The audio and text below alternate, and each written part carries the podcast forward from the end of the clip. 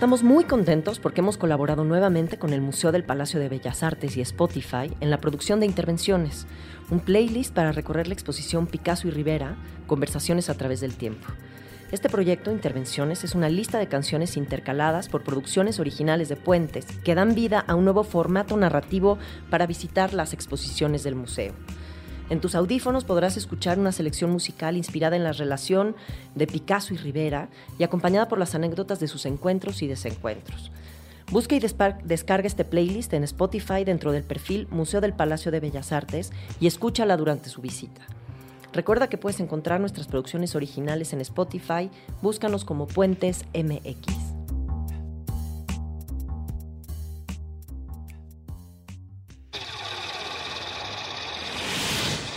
Mandarax. Explicaciones científicas para tu vida diaria. Con Leonora Milán y Alejandra Ortiz Medrano. Puentes.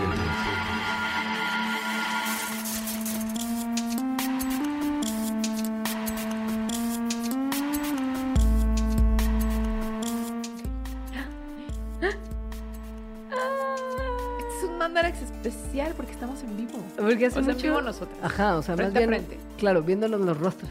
Y no nada más una imagen pixelada de nosotros. ¡Qué felicidad! es mucho el tiempo que pasó. Sí. desde la última vez que estuvimos sentados Así aquí en la cabina de puentes. Sí, qué padre. Pues bueno, bienvenidos a Mandarax 98. Chan, chan, chan. Entonces esconde una sorpresa. Seguramente será comunicada cerca del final del programa, pero tal vez no, entonces, o sea, no le adelanten. Porque qué poca. O sea, sé que no nos están oyendo solo para eso. O tal vez digamos una parte en medio, otra parte al final, tengan que armarlo Calla, como un rally, con pistas de rally. Ajá. sí o no, pero... Todo o sea, puede suceder. Claro, no sean flojos y escuchen el programa, porque además está bien padre de lo que les vamos a hablar el día de hoy. Sí, está muy padre. De lo que les vamos a hablar hoy es de una forma de innovar y diseñar cosas en el mundo a partir de la naturaleza. Como inspirados por copiándole a... O emulando, sobre todo la palabra que yo usaría sería aprendiendo de. Qué lindo. Ah. Ah, wow. Esto es una cosa que los humanos hemos hecho desde hace mucho tiempo, pero que como por los noventas ya tomó una forma más academizada, digámoslo, eh, y se llama biomimesis. Esto surge de que, pues, si uno voltea a ver a su alrededor, se dará cuenta que en el mundo hay un montón de innovación. Me choca un poco también como el que en este programa sí es como muy, como choro de emprendedor. o sea, como... Pero estoy muy en eso, ¿eh? ¿ya? ¿Ya te absorbieron? Esa es mi universidad. O sea, no digo que, o sea, solo digo estoy muy en eso. Vamos a dejarlo ahí. Ajá, vamos a dejarlo ahí. Pero bueno, pues eso es lo que hay en el mundo. Hay Sí. innovación biológica que es producto de un montón de cosas, principalmente de la evolución como tal. Entonces, si la naturaleza ya ha estado haciendo estas cosas durante tal cual 4 mil millones de años, pues, ¿por qué no voltear a verla y ver cómo nos puede ayudar para diseñar tecnologías, para diseñar formas de organización, eh, estructuras, edificios, cosas que en realidad podrían ayudarnos a vivir mejor con esa naturaleza? Digamos que ninguno de nuestros problemas es realmente nuevo y la naturaleza probablemente ya tiene una solución. Entonces es mucho más fácil copiarla. Hay muchos ejemplos de cosas que ya fueron tomadas de la inspiración de la naturaleza, que lo rodean y que tal vez usted nunca se ha puesto a pensar de dónde demonios salieron ni qué las inspiró. Y tal vez pensaron que fue la mente genial de algún desarrollador que pensó en la solución perfecta para sus problemas. Por ejemplo, si yo ahora que tengo el brazo fracturado no me puedo abrochar bien las agujetas, me Ajá. encantaría tener unos tenis con velcro. Exacto. El Eso, velcro es como el ejemplo clásico de diseño biomimético. Porque está la historia de este señor que un día salió al campo con su perro, de estos perros muy peludos y muy grandotes que no sé cómo se llaman, gigante de la montaña, Ajá, cosas así. De los Pirineos. Ajá. Entonces sale con su perro gigante de los Pirineos, regresa a su casa y el perro está lleno de estas cositas que siempre se pegan. ¿Cómo se llaman? Cardos. Guachi- Cardos, pero tenemos un nombre más mexicano. Guachicolero. Guachipoles. Bueno, pero ustedes Esa ubican que cosita. pues, esas plantas horrendas que cuando uno va, por ejemplo, con tenis justo con agujetas y no con velcro, Sí. y camina por un lugar donde hay mucho cardito. Ajá. Llega a- así saliendo del, del pastizal y todos sus tenis y hasta sus calcetines y tal vez la parte de abajo de su jean estará lleno de estas bolitas que se pegan con, como unas púas Ujú. a toda su ropa es un problema quitarse. Entonces, cuando vio eso con mayor atención, o sea, con una lupa, vio que tiene como unos ganchitos como los que tiene el velcro y que tiene además un montón, ¿no? Que es como una. un. una pielecilla hecha de, de estos ganchitos. Y de hecho el nombre viene de ahí, viene de en francés, velour, Ah. que es terciopelo, y crochet, que es el ganchito. ¡Cállate! Yo pensé, es que, velcro. yo pensé que se llamaba algo así como John Velcro. No, ni siquiera era gringo. O sea, supongo que era. Creo que era suizo. Velcro. Jean Velcro. Joan. Jean Velcro. El creador, el creador del Velcro. Ese no es un nombre, pero. No, no, no es un nombre y obviamente yo me lo estoy inventando, pero sí es correcta la historia del cardo Exacto. inspirador. Entonces, la biomimesis, muchas veces como la pensamos, es eh, como copiar esto, que esto fue copiar una estructura o una forma, pero también puede ser imitar o emular o aprender de procesos, de sistemas y de estrategias en la naturaleza, y les vamos a dar ejemplos durante este show. Lo que quisiera nada más sacar del paso, antes de que entremos ya como en materia más formalmente, es que hubo alguien que después de toda esta inspiración que ya había ocurrido, se le ocurrió como el nombre como tal, en particular una señora llamada Janine Benius, y que a final de los 90 escribió un libro donde describía estos procesos que llevaban ya mucho tiempo organizando y después hizo que su fundación, que su instituto, que su consultoría Exacto. y cachín, cachín, se hizo muy rica de algo que, no propiamente inventó como tal. Pues sí, no propiamente inventó como tal. Pero sí le metió un desarrollo importante. Sí le metió un desarrollo importante y la forma, o sea, como la metodología que ya tiene el Biomimicry Institute, que es por lo que cobran, eh, sí tiene como varios pasos que no nada más es eh, tomar cosas de la naturaleza. Por ejemplo, tiene una parte importante que tiene que ver con la ética. Entonces lo que dicen es que no cualquier cosa que aprendas o tomes de la naturaleza está considerada como biomimesis porque, según ellos, la naturaleza tiende, bueno, tiene como varias reglas que han destilado y una de ellas es como que tiende a la sostenibilidad, porque efectivamente no hay ninguna especie más que la humana que esté destruyendo al planeta. Entonces, las innovaciones que vengan de la biomimesis tendrían que tener esto en cuenta también. Porque, pues sí, al final del día, el mundo natural, como un sistema, es súper sustentable en el sentido en el que reusa y recicla los recursos de manera continua y súper eficiente. Que es justo lo contrario de lo que nosotros hacemos. Entonces, este es el patrón que se tiene que seguir para tener un acercamiento verdaderamente biomimético a la naturaleza. Y también en este método que desarrollaron está, como en pocas palabras, primero se hacen una pregunta que, que la llevas como a términos biológicos, pero está muy padre porque topan eh, esta frase de What would Jesus do? Según yo es como What would nature do? Ajá, sí, no literal.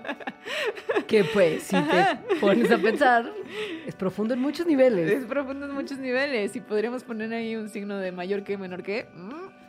WWND, what would nature do? Nature Entonces, pon tú que tienes un problema, que tienes que diseñar un extinguidor que llegue, o sea, que tenga como mayor potencia para poder extinguir los fuegos más rápidamente. What will nature do, Leonora? Ah, pues mira, hay algunos bichitos que tienen como propulsores con los que sacan veneno para atacar a sus depredadores.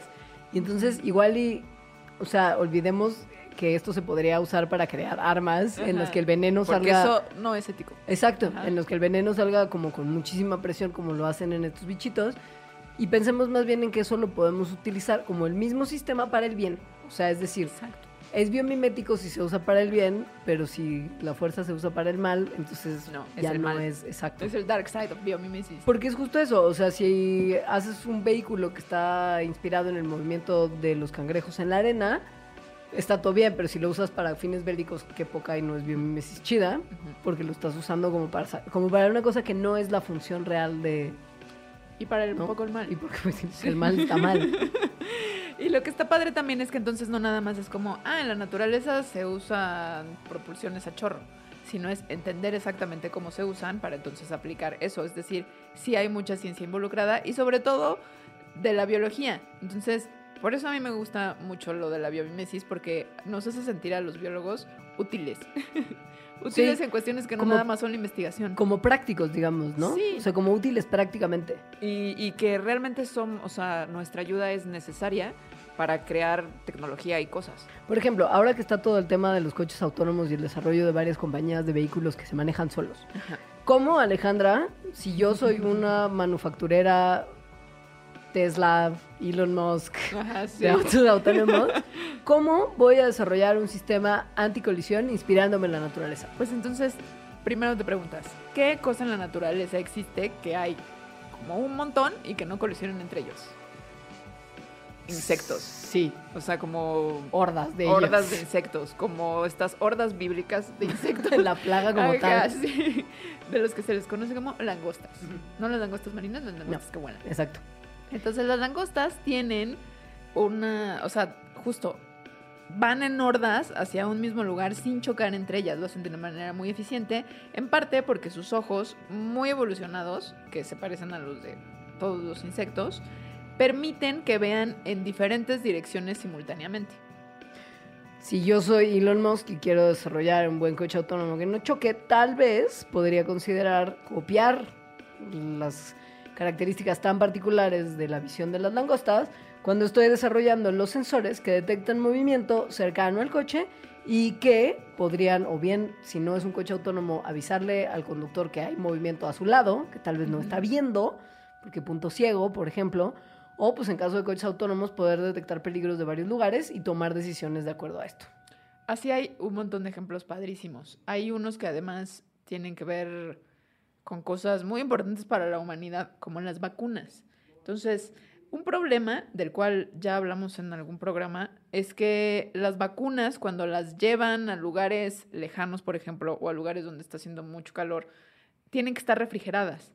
Entonces, hay ocasiones en, los que, que esto no es posible y dificulta mucho eh, la vacunación.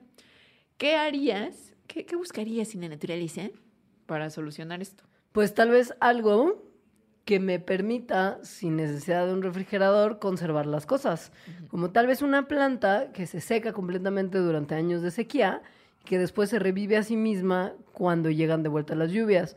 Esto porque pues esta planta tiene en particular un polifenol que protege las membranas celulares en caso de deshidratación y hace que las células no mueran aun cuando les falte mucha agua. Y esto fue, bueno, como tomar la inspiración de esto eh, y emular este proceso es lo que justamente están haciendo investigadores para encontrar formas en lo que estos azúcares preserven a las vacunas a través de la deshidratación. Está increíble. Está muy increíble. Sí. Y como ejemplos introductorios, esos dos funcionan muy bien porque nos hacen pensar que no solamente para cosas médicas funciona el tema de la biomimética, sino que también para cuestiones ingenieriles, de diseño, etc. Lo que haremos a lo largo de este programa es, en varias áreas del conocimiento, explicarles cómo se ha inspirado el ser humano en la naturaleza y a partir de ahí empezar pues a entender que lo que nos rodea está lleno de muy buenas ideas que copiamos de algo que las desarrolló a fuerza de azar y un montón de pues casualidad y solución de problemas de manera eficiente en el mundo natural. Lo haremos a partir de este.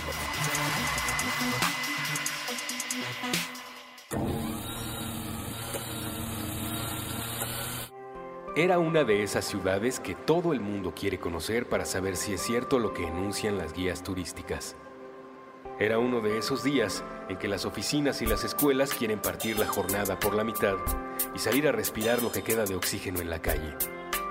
Era uno de esos centros comerciales donde los automóviles hacen fila para entrar. El edificio, una novedad parida por la arquitectura de vanguardia del siglo XXI, era un teatro dedicado a fabricar con sus luces y ángulos la ilusión de que la vida es una tarea fácil. Unos pasos y es posible encontrar de todo. Sensación de abundancia, sensación de limpieza, sensación de seguridad, sensación de felicidad. Los aparadores tenían la capacidad para contenerlo todo. En la esquina, junto a la zapatería y la tienda de joyas, el restaurante. Uno de esos sitios que mueven en charolas el sabor del momento y donde más importante que la cocina es la danza. ver y ser visto en compañía de A la mesa con dando un apretón de manos a quien pudiera ver la escena, como nosotros, desde una perspectiva cenital, sin que su presencia alterase el comportamiento colectivo en el recinto, sería capaz, como nosotros, de notar el fenómeno.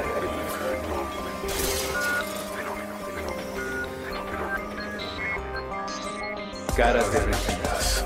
Sí, ahí están. Por ejemplo, cuando el hombre de la recepción saluda a un grupo de comensales y les dice que todas las mesas están llenas, que le esperen de aproximadamente hora y media, y que es su culpa por no haber llamado previamente para hacer una reservación, la exasperación le derrite la cara. Más adelante, en la mesa 22, la mujer rodeada de niños. Ellos le preguntan todo tipo de cosas, tratan de llamar su atención. Todavía no son muy precisos cuando se trata de verbalizar sentimientos, así que producen todo tipo de ruidos con distintas partes del cuerpo. Incluso utilizan los palitos de madera que forman parte del servicio para hacer contacto con la representante del mundo adulto que tiene enfrente. Pero ella está en otro sitio. Tiene la mente sorbida por el brillo de su teléfono celular. El aburrimiento le derrite la cara. En el pasillo, afuera del baño, esos dos hombres creen que se conocen. Creen que esas palabras que se dicen sin poner atención a lo que sale de la boca del otro es una conversación. Creen ser cordiales. Se intercambian una palmada en la espalda. Apenas se den la vuelta, volverán a sus mesas para vomitarse en la existencia del otro. Cuando lo hacen, la envidia les derrite la cara. Cerca de la puerta, en la mesa 4, la camarera finge apuntar la orden de los comensales, tan solo para quitarse de encima los ojos de la supervisora que se pasea por el salón. Los que están sentados escupen malhumorados, ni siquiera saben decir. Ella quisiera iniciar cuanto antes el trayecto de tres horas que la llevará de vuelta a casa.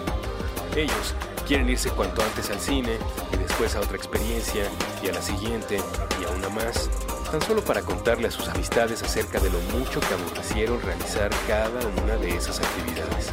A la camarera, a los clientes, el hartazgo derrite la cara. Cuando cada uno pudo notar que la papada, un párpado o un trozo de labio estaba fuera de su sitio, caminó discretamente hacia el baño para echarse un poco de agua y reacomodarse. Y por el resto de la tarde, se dedicaron a disfrutar de la comodidad, el progreso, la vida fácil que esa ciudad, tan celebrada por las guías turísticas, les obsequió.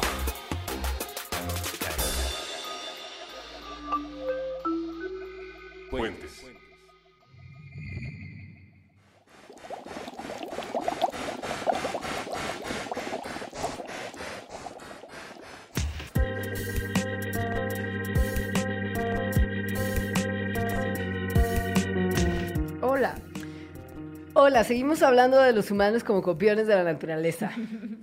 Y como les adelantamos, vamos a dividirlo y lo primero de lo que vamos a hablar es la medicina.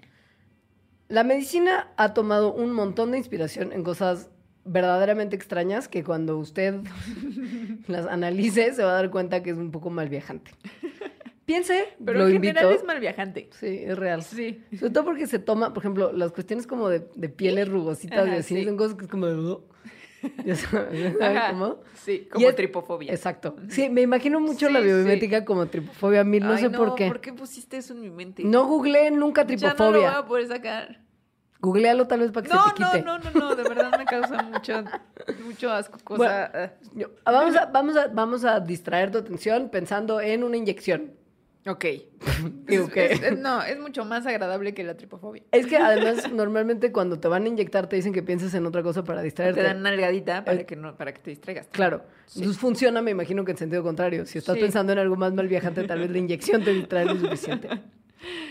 Las inyecciones no son una cosa que uno debe de dar por hecho, la verdad. O sea, desarrollar agujas que sean lo suficientemente delgadas para no lastimar el cuerpo humano, pero lo suficientemente largas, resistentes y capaces de llevar Líquidos. líquido hacia donde se necesita, Sí. no es trivial. Y duelen.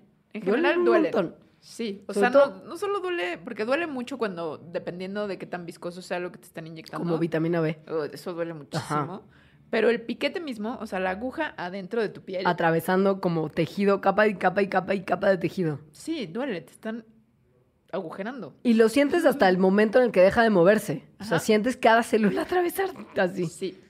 Por el contrario, cuando uno va a la playa, por ejemplo, Por decir algo. de repente estás como todo bien, faldita, shortcito, día siguiente, miles de piquetes de mosquito. Roncha máxima de la cual no te enteraste en qué momento pasó, cómo fue. Sí, porque tal vez sí te enteraste de algunos, pero de todos, o sea, te enteraste como del 10%. Y te enteraste porque viste al mosquito cuando se paró en tu brazo y te estaba Ajá. picoteando. O porque sentiste como el vuelo y cómo se paró él. sí que sí se siente, pero en general los piquetes de mosquito son imperceptibles, lo cual es una súper estrategia de los mosquitos. Claro, porque pues depredador inteligente, súper silencioso, indoloro. Ajá. Resulta que la trompita de los mosquitos, o sea, con lo que pican, Probosis. su proboscis, que es como esa lengüita que sacan. Ajá. ¿Ves? Siempre es-. Sí. Está compuesta de varias partes que se mueven y que entonces cuando llegan a la piel, como que no entran todas al mismo tiempo, sino más bien hay diferentes puntos de contacto y eso causa un mínimo de dolor.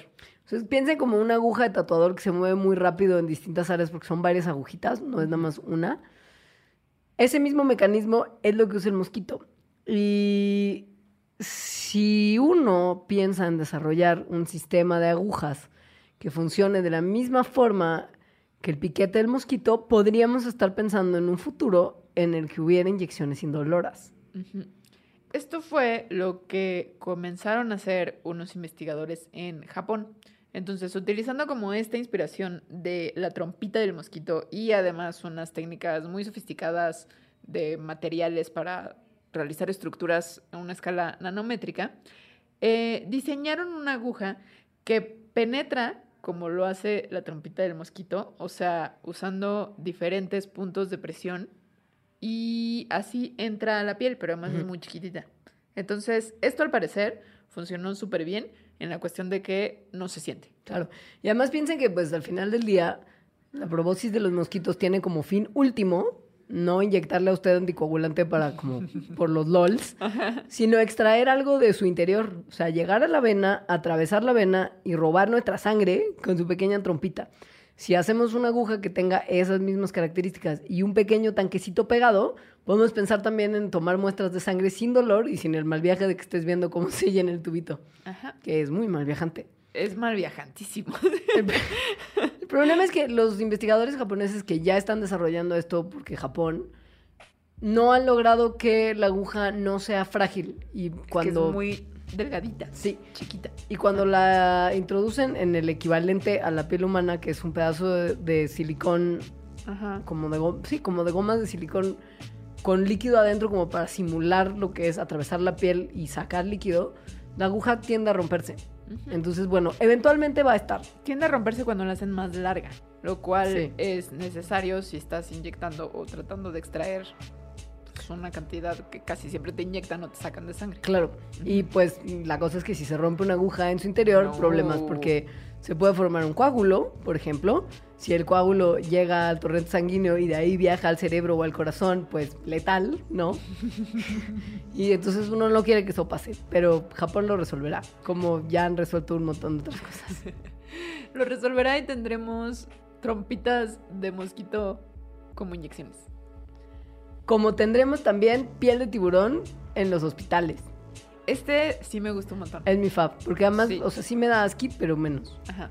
Resulta que la piel de tiburón, más bien, muchos animales, o sea, imagínense una ballena prototípica que está llena ya como de conchas y algas pegadas, o sea, se empiezan a transformar como en islas. Es real. como en la vetusta morla de la historia interminable. Exacto. Ahora imagínense un tiburón, nunca tiene eso, o sea, nunca tiene pegadas esas cosas. Son súper limpiecitos y súper como lisitos. acuadinámicos. Ajá, ajá, no se les pega nada, no se les pegan algas, no se les pegan moluscos, no se les pega nada en general. Entonces, observando eso, dijeron, eh, ¿por qué no se les pega nada? Resulta que la piel de tiburón a una escala microscópica está hecha como de diamantitos, Ok. digámoslo así. Ajá. Sí. Una estructura en la que es muy difícil que algo se agarre, o sea, que algo se quede ahí pegado. Entonces, copiaron esta misma estructura, pero a una escala muchísimo más pequeña, intentando que no se pegaran cosas muchísimo más pequeñas como bacterias. Esto es súper importante en lugares donde hay muchas bacterias que son constantemente bombardeadas con líquidos y productos para la limpieza y que van volviéndose cada vez más resistentes a estos y a todos los medicamentos que se encuentran en esa misma zona. Me refiero a los hospitales. Los hospitales son lugares que son verdaderos, no se vaya a espantar, pero Focos es real, son verdaderos focos de infección. Porque Sí. justo piensa que tú eres un paciente que llegó con estafilococo. Llegas al módulo de urgencias y entonces así estornudas mil o Ajá. vomitas en el módulo de la enfermera o qué sé yo. De alguna manera proyectas tu infección carga Sí. bacteriana a la superficie. Entonces pasa una señorita y lo limpia, ¿no? Y entonces igual y queda un poquito de estafilococo ahí vivo. Si tú eres de casualidad de una persona que tenía en su ser un estafilococo particularmente resistente a los antibióticos, pensando en el más famoso sí. MERSA, que es el estafilococo áureo resistente a la, nuestra pesadilla, resistente a la meticilina, que es una de las bacterias más difíciles de matar. Si usted tiene ese estafilococo y va y lo tose, pues sí, lo va a ir a limpiar la enfermera, pero si se quedan algunos y se reproducen, si yo llego después a ese módulo y entro en contacto con él, Además, además llegas, o sea, si vas a un hospital es porque seguramente Estás medio algo. enfermo. Ajá, sí, tienes Claro. algo o te van a operar y entonces van a estar abierta una parte de tu cuerpo que usualmente no está. O sea, si llegas en una situación muy vulnerable a la exposición, o sea, a la infección de lo que sea que haya. El problema, además, es que mucha gente llega inmunodeprimida, entonces las bacterias y cuestiones que uno se puede pegar ahí tienen como un día en Chapultepec, o sea, felices de la vida. Es un súper problema. O sea, es un problema mundial gravísimo la infección en hospitales por bacterias resistentes a antibióticos. Entonces, de hecho, estos son dos problemas. Uno, que los hospitales están llenos de esto. Y dos, que la manera que tenemos para matarlos es con antibiótico, lo cual fomenta que evolucione la resistencia a estos mismos. Entonces, ¿qué se puede hacer? No vamos a erradicar la existencia de las bacterias en los hospitales, pero sí podemos pensar en formas en las que se puede minimizar el contacto de otros pacientes con este tipo de bichos y que idealmente mantenga toda superficie con la que uno puede estar en contacto en un hospital lo más limpio que se puede sin tener que usar productos químicos fuertes o algún tipo de antibiótico para mantenerlos más o menos estériles, ¿no? Entonces, estas personas lo que hicieron fue crear como una película que cubre superficies que tiene la estructura, pero en una escala mucho más chiquita, de la piel del tiburón. Se llama Sharklet. Charlotte. Cuando ponen a prueba Charlotte, que además se, se rocía como en un spray, o sea, es como una pintura, digamos Ajá. así. Este. No, no es cierto.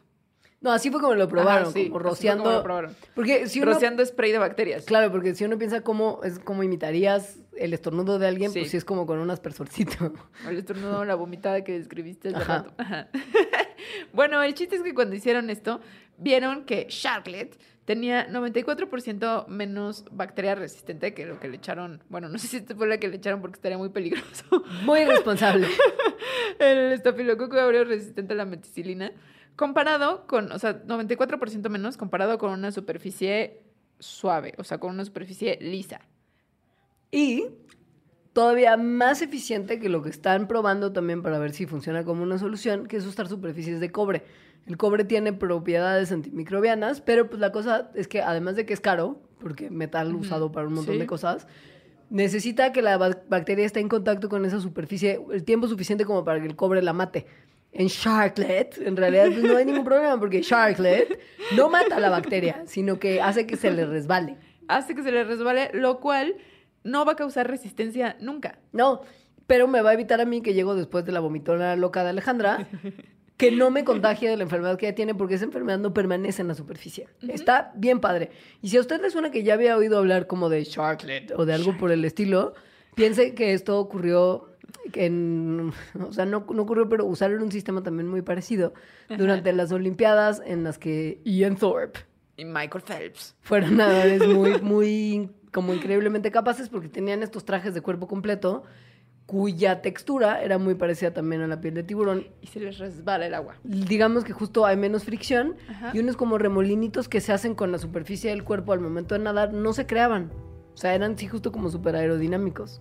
Por Sí. Sharklet. Está increíble Sharklet, porque Pero, también uno, sí. uno de los lugares donde se alojan y es un súper problema en las bacterias resistentes, bueno, todas las bacterias, es como en los tubos de respiración, que que ponen, por ejemplo, en terapia intensiva. Sí. O sea, de hecho, en terapia intensiva, tanto por la vulnerabilidad de los pacientes como porque las bacterias están ahí alojadas, es donde es más peligroso este contagio. Entonces, como es un material, tal cual Sharklet, pues estos tubos y todo, todos los instrumentos que usan podrían cubrirse con esto. Claro, los catéteres de orina también que Sí. son un problemón. Sí. Está padre. Está padre, pero en la natación ya está prohibido porque hashtag ventaja injusta. ¿Ah, sí? Sí. Ya por eso solamente tienen como pantaloncitos normales y ya no estos trajes de Es cuerpo como completo. tienes que nadar con tu propia piel. rascarte con tus propias uñas. ¿sí? sí. Ok. Sí, sí. Yo siempre me he preguntado, ojalá algún día alguien me responda, ¿de verdad qué tanta ventaja da rasurarse las cejas en competencias de natación?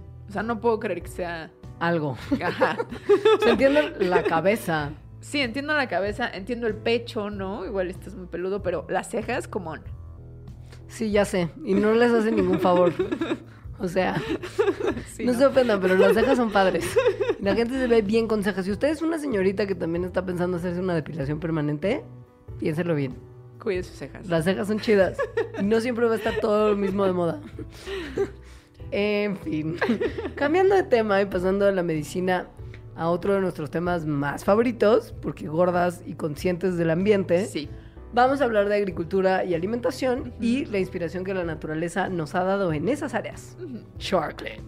Solo quería Volverlo a decir. Sharklet. Ahora No puedo decir parar. agriculture. agriculture. Bueno, cuando volteamos a cualquier ecosistema, de verdad cualquiera, hay un sistema de producción de alimentos que de verdad es impresionante.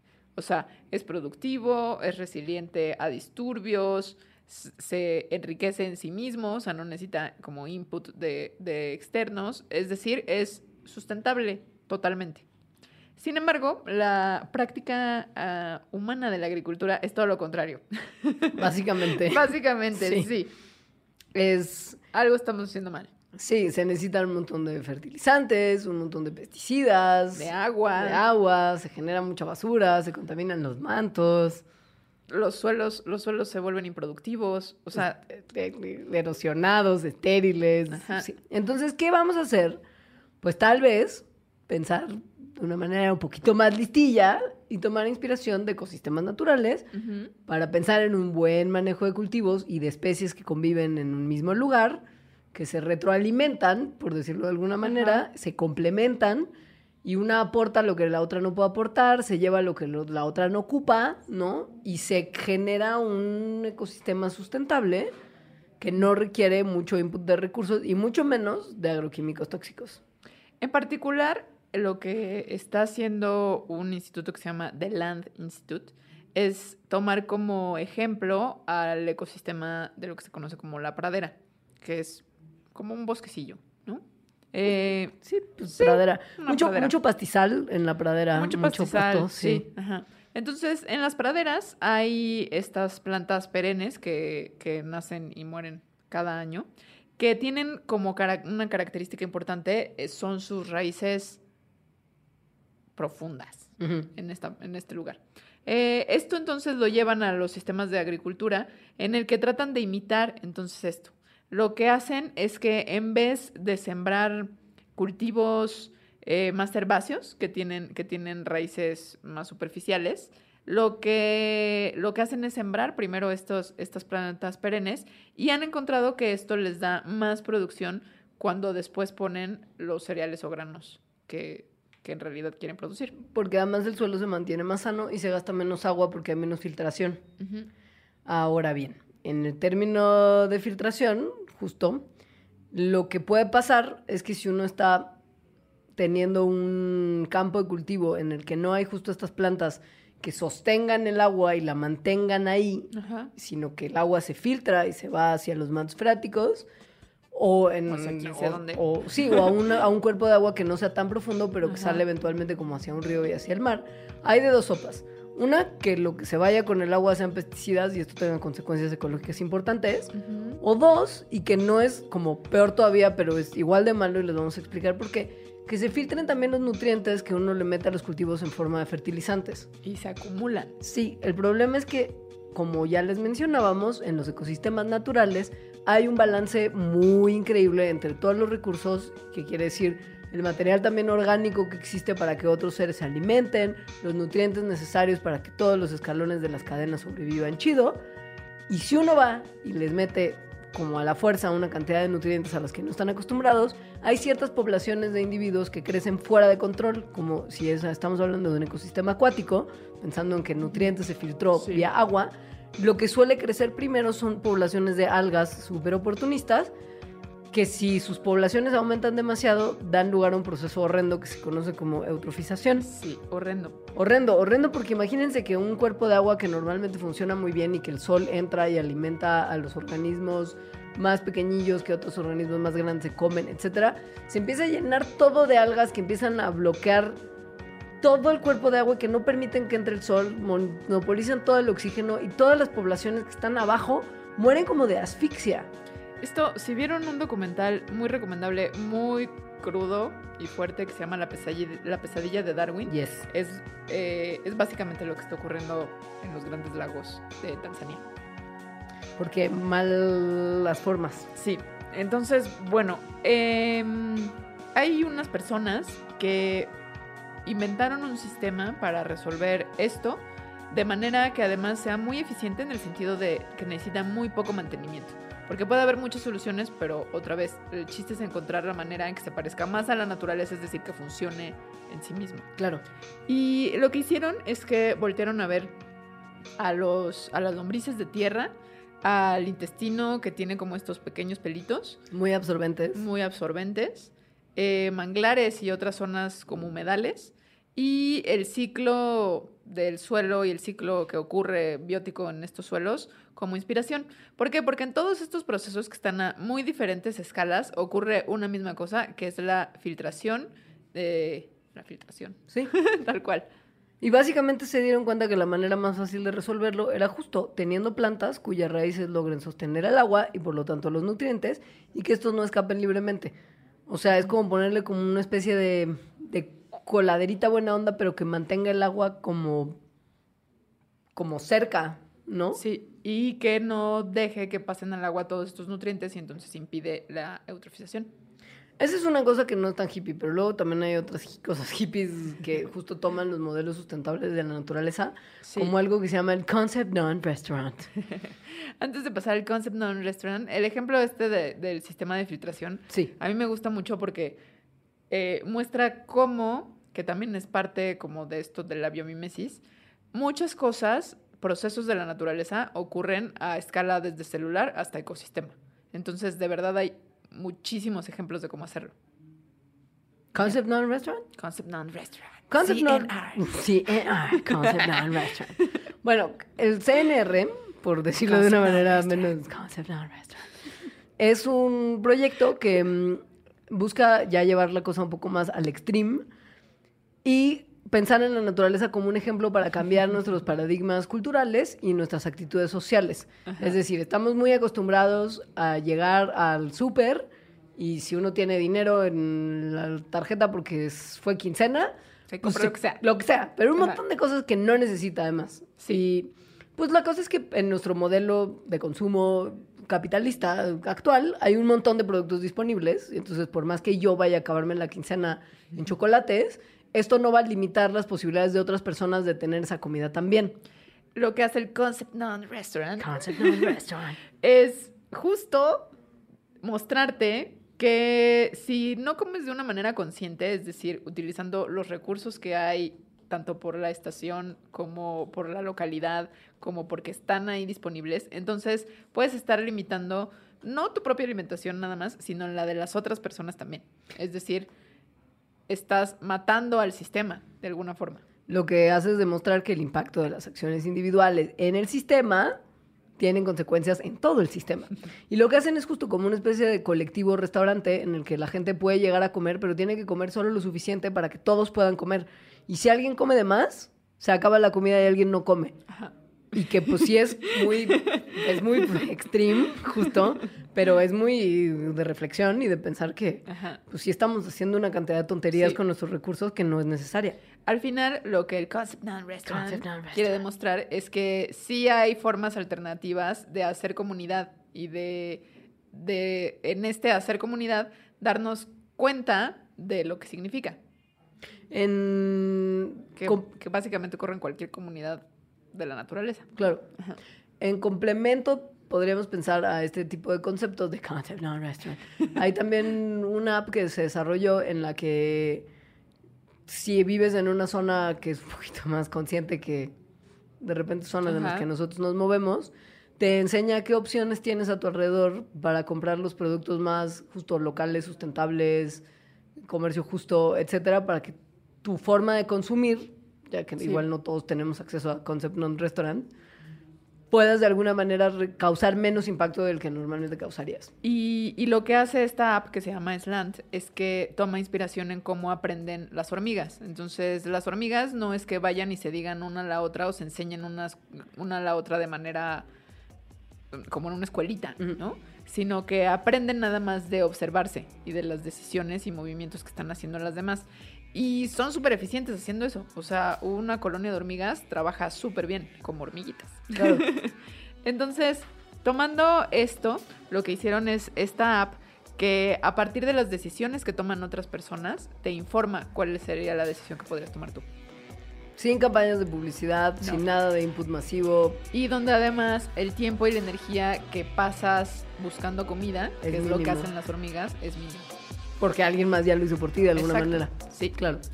Si te viene bien, hacemos otra pausita. me parece bien. Y regresamos a hablar del transporte como tal, que tiene mucha inspiración de la naturaleza.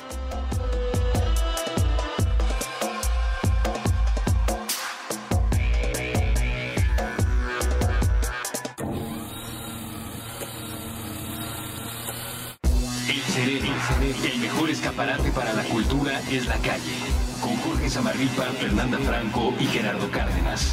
Nuevo episodio todos los lunes a la 1 pm. Puentes, puentes, punto, M, M.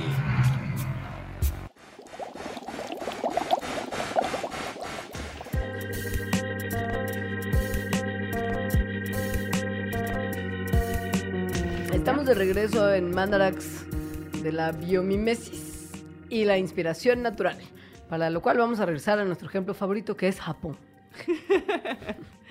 Porque además en Japón tienen una cosa que está increíble que también es como ejemplo clásico, yo creo, de la gente que le encanta la biomimesis, que es este tren ultra rápido que se llama Shinkansen. Piensen que Japón es un lugar donde esto ocurre mucho porque tienen un espacio muy limitado y por lo tanto también recursos que no siempre fueron capitalistamente renovables, sino que han tenido que aprender a sobrevivir en condiciones complejas. Y tienen mucha prisa. Exacto. Y muchos temblores que tal vez por eso tienen tanta prisa, porque cualquier día pueden morir por un temblor. Y mucha gente. Sí. Entonces ahí tienen este tren, el Shinkansen, que es el tren bala, que es ultra rápido. Este tren bala tuvo en sus primeros momentos un montón de problemas de desarrollo, porque piensen ustedes en algo que va a mucha velocidad. Piénsense en el aeropuerto internacional de la Ciudad de México. Sí. Cuando los aviones El despegan, sí, cuando los aviones despegan, hay un momento en el que justo como que llegan a tal velocidad que al atravesar, por decirlo, la barrera del sonido, se oye como un latigacillo Sí. que se conoce como Sonic Boom.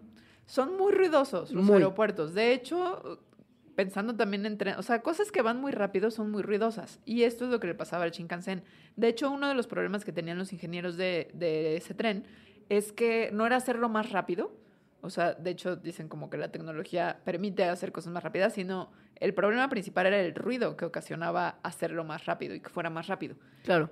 Uno, una de estas venía como por estas bombas sónicas. Ajá. Y otro era porque tienen, por donde va la electricidad, que es por arriba, eh, esa cosa que va por arriba corta el aire de una forma que produce unos vórtices, como los que producen las aves cuando platicamos de aves, que, pero cuando que se empiezan además a hacer como estas vórtices o turbulencias, empiezan a hacer como ciclos, porque sigue pasando el tren, entonces como que aumentan y eso causa un estruendo cuando pasaba el tren cons- constante además, ¿no? Digamos que en el tema, no ya nada más de los cables, sino con el otro tema de las como bombas sónicas, el peor momento donde esto ocurría, y que piensen ustedes que en una zona urbana, pero de un lugar que también tiene como una orografía compleja, había muchos túneles de los cuales los trenes tenían que salir.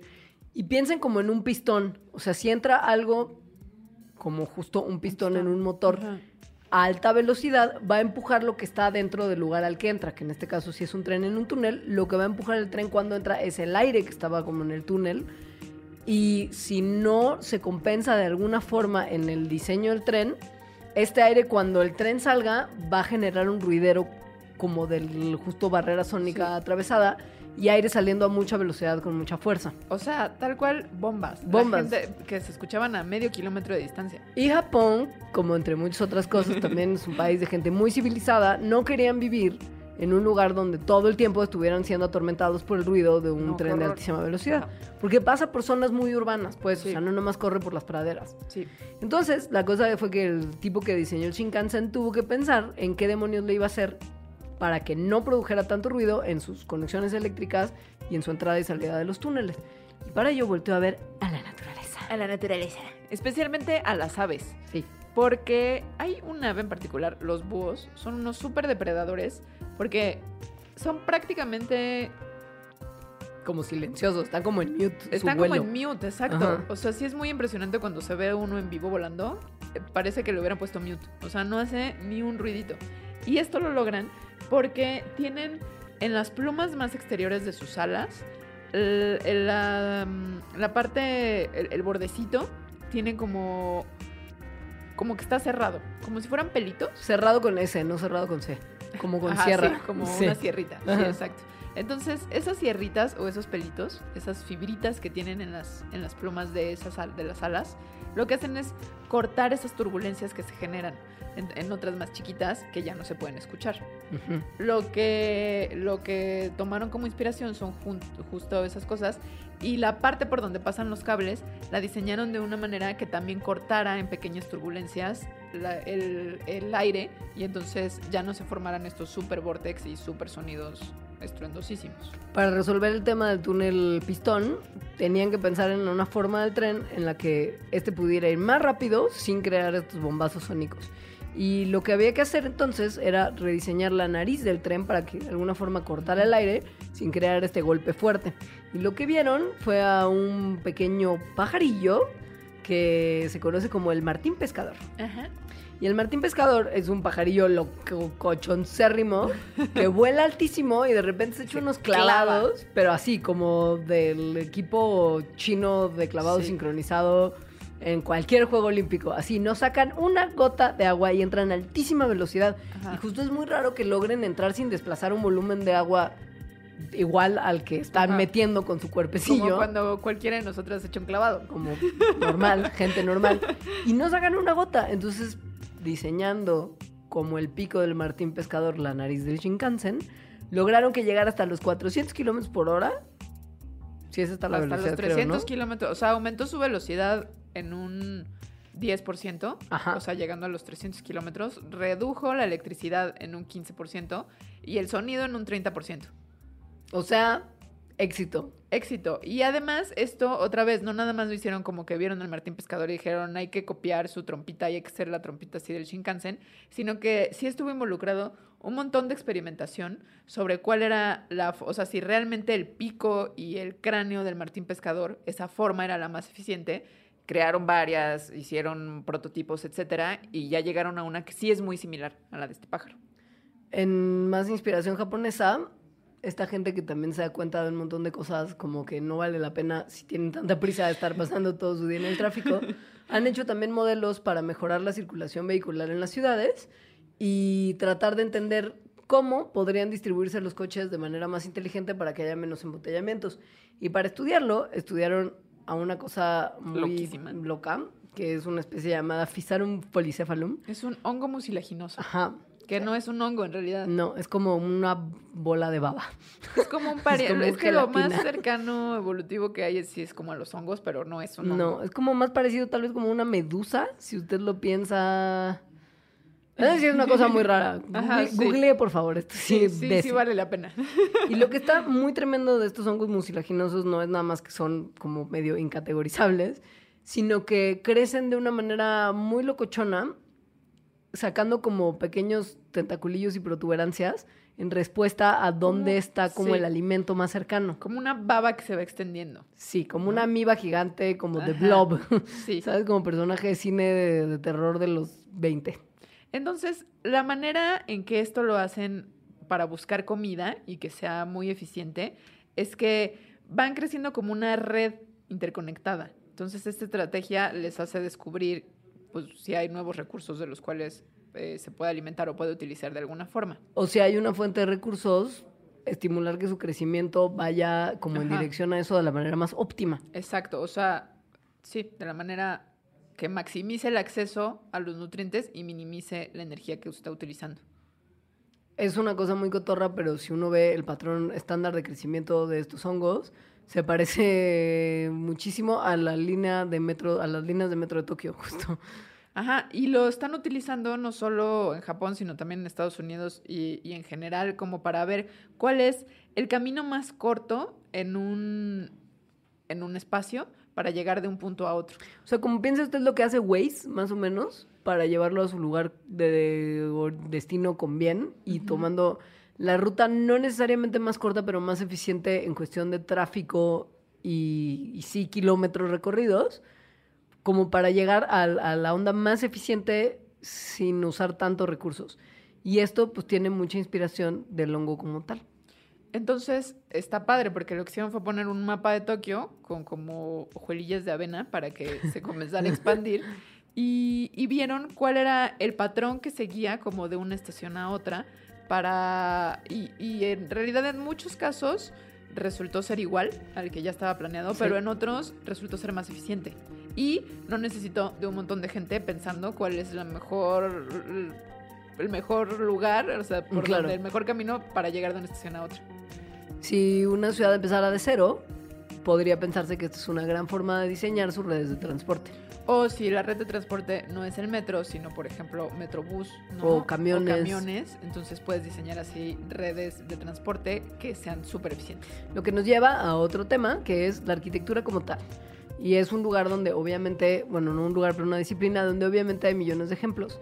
Y hay uno en un lugar donde usted tal vez no pensaría que esto ocurriría así, que se llama Harare, en Zimbabue, donde se construye un edificio que hace unas cosas muy locochonas inspiradas en las termitas, que son animales per se muy locochones.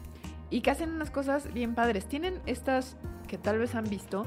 Las termitas construyen estos termiteros, que son como estructuras que, que pueden medir varios metros en la superficie, que Como parecen como montañitas. raras, sí. sí.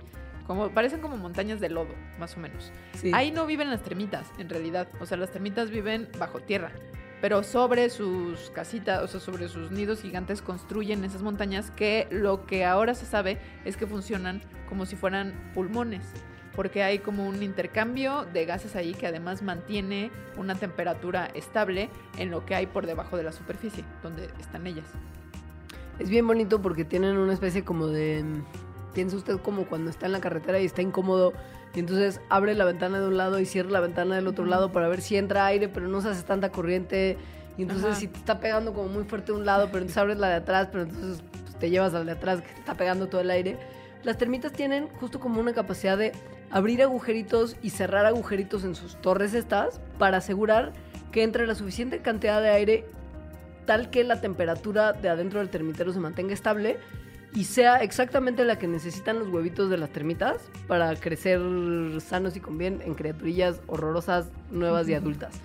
Esto fue, o sea, como esta estrategia de entonces que las paredes no sirvan como barreras, sino que sirvan como una estructura eh, adaptativa en la que pueda haber flujos de, de aire, es lo que utilizaron para construir un centro comercial en Zimbabue, que terminó utilizando 10% menos energía en, como para sistemas de ventilación y de calefacción que un edificio convencional. No, usa el 10% de un edificio Ah. convencional. O sea, todavía es 90% menos de energía.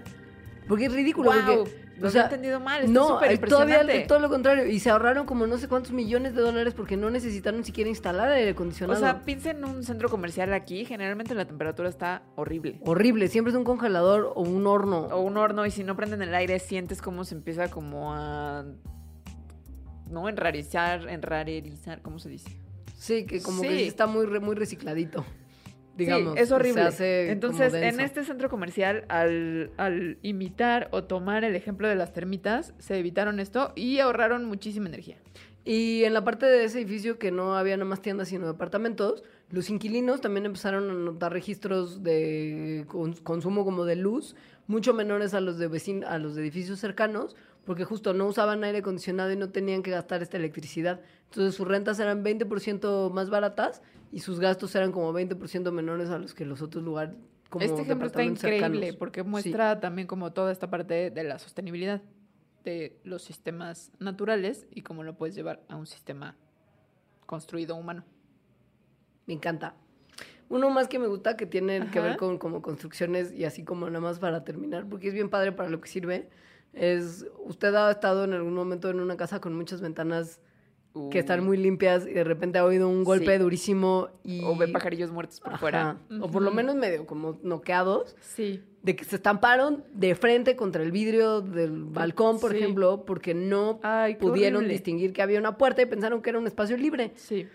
Bueno, en la inspiración que obtuvieron unos diseñadores de las telas de araña que tienen, dude, así, increíble, como que las, la seda de las telas de araña tiene un, es un- está hecha de un material que refleja los rayos ultravioleta, que los pájaros, a diferencia de nosotros, alcanzan a distinguir con su visión las luces de ese espectro. O sea, ellos sí pueden ver en UV. Entonces, los pajarillos, cuando van volando y ven que hay una tela de araña, La los evitan. reflejos del. UV hacen que la puedan distinguir y evitarla, como para justo no irse a estrellar contra ella. Se está diseñando un vidrio que tiene un material muy similar al de las telas de araña que refleja los rayos UV y que Está eventualmente increíble. ajá, hará que los pajaritos no se peguen en la cabezota. Sí, está increíble. Sí está. Y bueno, eso es todo por hoy. Y tal vez por un montón de tiempo. ¡Chan, chan, chan! Esta es la sorpresa. Es una súper mala sorpresa. Fuimos unas personas horribles. Miren, ahí les va. Resulta que, afortunadamente, porque esto no tiene nada más que cosas buenas, se nos invitó a desarrollar un proyecto muy cercano a Mandarax. Que no de les hecho, vamos... a partir de mandar. Exacto, que no les Sí. vamos a decir propiamente qué es, pero que sepan que está increíble, pero que es muy tardado y que va... Consume nuestro tiempo. Exacto, que da- de por sí ya no tenemos mucho, porque ¿qué más quisiéramos que Mandarax fuera nuestra única ocupación? Yo sí Mm, que lo quisiera No, muchísimo. pues estaría increíble. Sí. Pero pues no es, y los gatos tienen que- comer y uno que comprarles croquetas, y pues no nos está dando la vida para pensar en desarrollar este nuevo proyecto de Mandarax y Mandarax como tal, como programa de radio.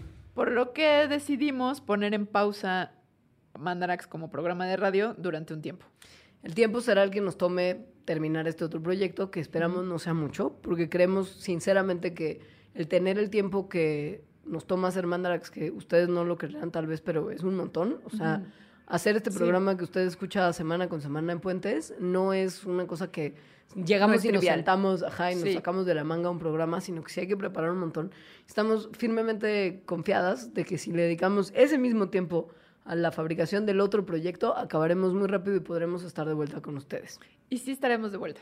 Sí, Entonces, esto quiere decir que el siguiente programa es el último programa. que quiere decir esta que... tanda. Exacto, que no vamos a llegar al número 100, nos vamos a quedar en el Mandarax 99, y que si usted pensaba que le teníamos algo increíble preparado para el capítulo 100, sí, Probablemente sea cierto. claro, porque será el programa con el que regresaremos a las ondas radiales. Sí, solo habrá que esperar un poco. Exacto, no sabemos cuánto, pero pues bueno, lo que va a pasar, y no pierdan la pista de nuestro sitio en Puentes, es que vamos a tener como pequeñas cosillas derivadas de los programas que ya existen, entonces habrá siempre algo nuevo e interesante para que usted descubra. Y si no han escuchado los 98, próxima semana 99 programas, es una buena oportunidad para escucharlos. Exacto.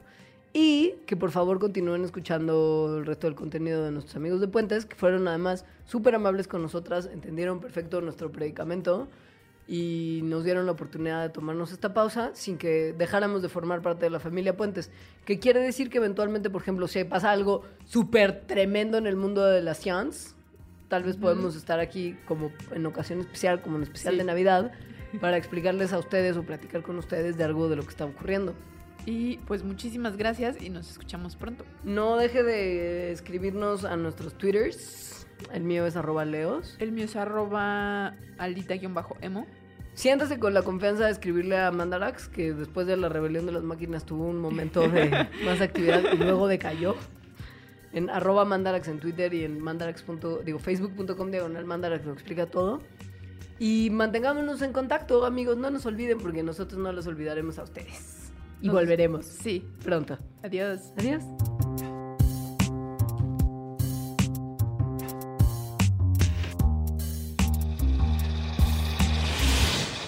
Mandarax. Explicaciones científicas para tu vida diaria. Con Leonora Milán y Alejandra Ortiz Medrano. Puentes. Top Expansión Tecnología. Gadgets. Lanzamientos, reportajes y el negocio de las tecnológicas. En 10 años, el metaverso aportará 5% al PIB de Latinoamérica. Internet ha representado muchos cambios para el mundo y la religión no se ha escapado de ello. Los mexicanos cada vez tenemos casas más tecnológicas. Todo en menos de 5 minutos. Top Expansión Tecnología. Xbox tiene una nueva multa. Adam Mosseri, director de Instagram. Top Expansión Tecnología. De lunes a viernes a partir de las 6 de la mañana.